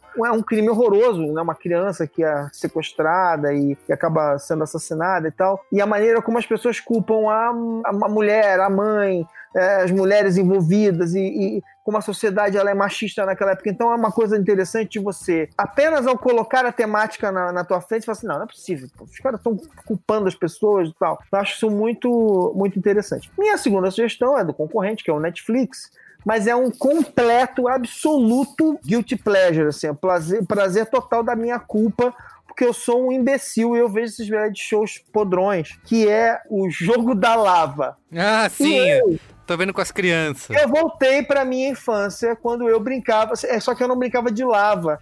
Porque afinal de contas eu brincava de areia movediça. Que o meu medo de quando eu era criança era areia movediça. É. Né? Eu achava areia movediça a coisa mais assustadora do mundo. Você tava andando, de repente, uh, você afundava e, não, e, e acabou. Se alguém não botasse lá um galinho para te puxar, você tava ferrado. Então eu fazia isso com meu irmão direto, meu irmão mais velho, da gente ficar tentando atravessar a casa, subindo nos móveis até chegar ao outro lado. E eu vi esse negócio, aí eu olho para minha para minha companheira e fala assim: Olha que incrível! Eu nunca fiz isso na minha vida. Ele é muito, ele é muito. Eu falei que ela tem 70 anos de idade. Mas a gente ficou vendo, ela ria, ria, porque é tão tosco, mas é engraçado, porque eles pegam uma. Eles pegaram um cenário que eles fazem umas salas muito loucas, uma cozinha, um negócio meio espacial, e as pessoas têm que ficar pulando ali, transformar aquilo numa gincana. E eu caio na gargalhada, porque os caras mesmo não se levam a sério, e eles ficam se zoando. E, e é muito divertido, assim, tipo.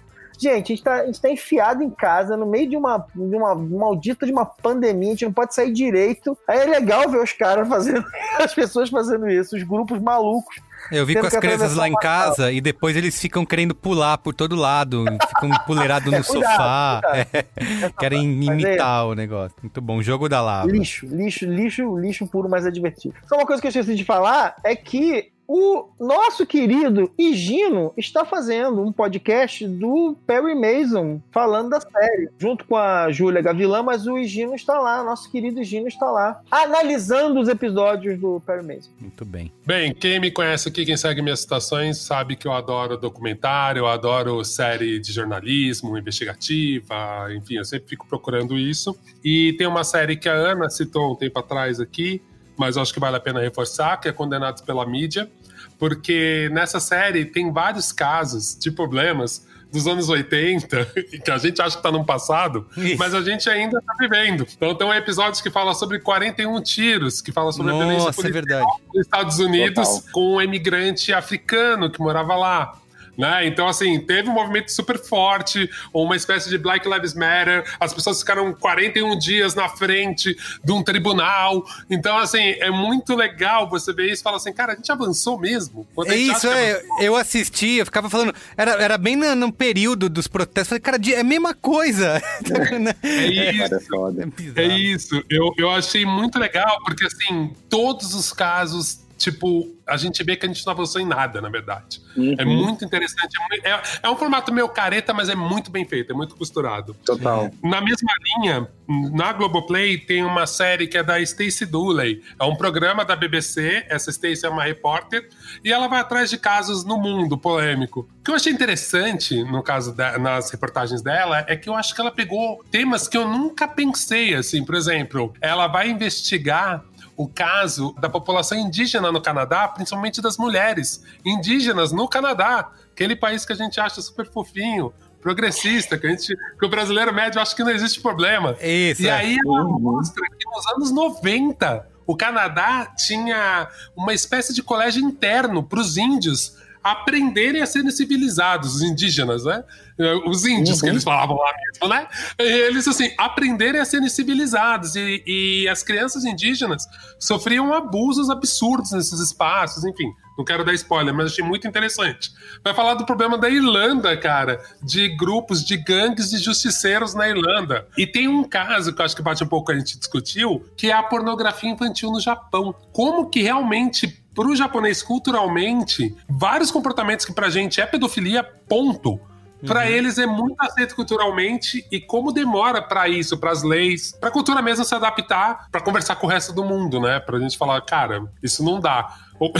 Como demora esse ponto da, né, de, de realmente essa mudança vir, né? E como as leis, principalmente, que eu acho que são elas que modificam, elas demoram pra se adaptar. Por último, eu quero falar de um caso que aí é bem, dentro da pauta. Eu acho que eu já citei esse livro, mas eu vou citar de novo, que é o livro Coração das Trevas, do Joseph Conrad. Eu acho interessante nesse livro, que pra mim é um dos exemplos de livros que, assim, precisam ser lidos. O jeito que a Antofágica relançou esse livro é primoroso, assim, porque eles chamaram várias pessoas interessantes, importantes, para debater, assim. Inclusive, agora que ficou conhecido, além dos movimentos negros, o professor Silvio Luiz de Almeida. Então, no final do livro, ele escreve justificando por que, que você tem que ler esse livro, por que, que ele é importante, e ele faz toda a crítica em cima num viés negro também, marxista. Então ele vai botando várias camadas. E aí você percebe que, assim, dentro dessa obra que inspirou filme, que inspirou tanta coisa, e que, assim, era isso, era uma obra cheia de conteúdo racista, do, a imagem do colonizador, mas a gente sabe que ele inspirou muitas obras, né? Então por isso que a gente fala sobre essa questão do símbolo, né? Se essas coisas existem sem serem debatidas, elas acabam inspirando outras coisas. Mas é muito interessante você ter essa obra, você ler, você entender a genialidade e ao mesmo tempo você ter várias visões críticas ou às vezes até enaltecendo alguns pontos que realmente são interessantes. E eu acho que é um pouco isso, assim, acho que a Antofágica acertou muito em fazer uma edição que contempla a discussão mediada, a discussão com Isso, qualidade. isso. Porque aí a gente vai para esse outro caminho que é isso, né? A gente vê discussão, tem um monte de vídeo do YouTube, né? Tem discussão, mas a mediação zero, né? Grandes debates da CNN, né? Que eu acho que nem vai Muito bem. Vai lá, Túlio. Maravilhoso. Bom, Encerra eu aí. vou só endossar essa, essa indicação, que era uma das minhas. Eu acho que hoje o Coração das Trevas da Antofágica, né, do Joseph Conrad, é um, um ótimo exemplo de como você consegue posicionar uma obra que tem muitos problemas, que foi construída num contexto extremamente complicado, e se você situa ela com uma discussão. Então, eu acho que essa, esse é um, é um exemplo finíssimo, né? Tem texto do Silvio, tem texto do Christian Dunker. Eu acho que é, é, esse é um, é um ótimo exemplo mesmo Maria Baiana. é um, é um exemplo muito bom. Eu endosso essa, essa indicação. E, e livro se presta muito bem a isso, né, gente? A forma Exato. do livro, ela é perfeita para você adicionar notas, adicionar um É. artigo aqui, um ali. É muito bom. Exato. Não, é, é bem isso. E aí eu vou dar, porque assim, o que a, o- essa edição da Antofágica faz já é uma, digamos assim, já é um trabalho pronto desse envelopamento. Eu vou deixar então uma sugestão, não sei se polêmica, né, de trabalho para os, os- os ouvintes, mas de construir essa crítica. Então eu vou dar um, eu vou dar como uma indicação uma obra que é extremamente complicada, uma obra que é eugenista, que é o livro O Presidente Negro do Monteiro Lobato, um livro é, escrito em 1926, antes dele ir para os Estados Unidos. É um livro eugenista, ele se chama O Presidente Negro, e aí o subtítulo dele é Sobre o Choque das Raças. É um livro eugenista.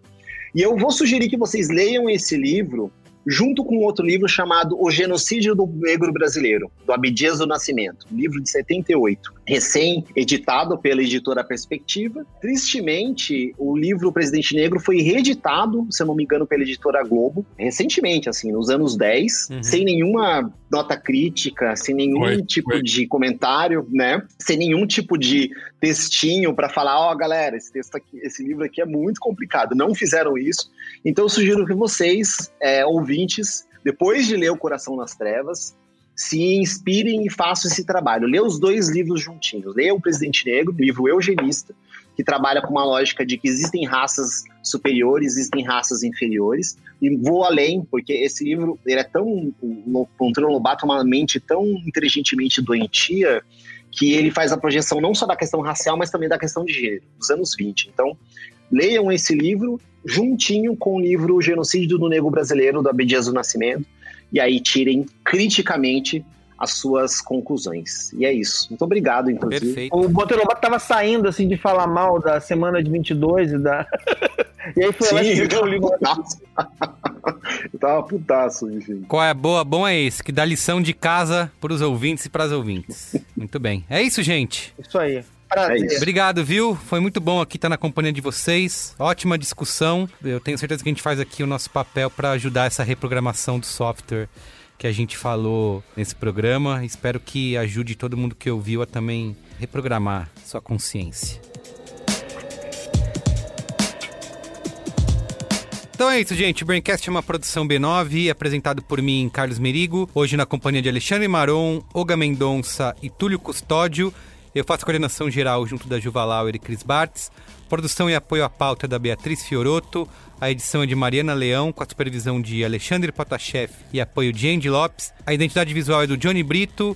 A coordenação digital é feita por AG Barros, Pedro Estraza, Iago Vinícius e Lucas De Brito. E o atendimento e comercialização por Raquel Casmala, Camila Maza e Thelma Zenaro. Valeu, gente. Beijo. Obrigado, Tchau. viu? Valeu, povo. Valeu. Obrigado, viu?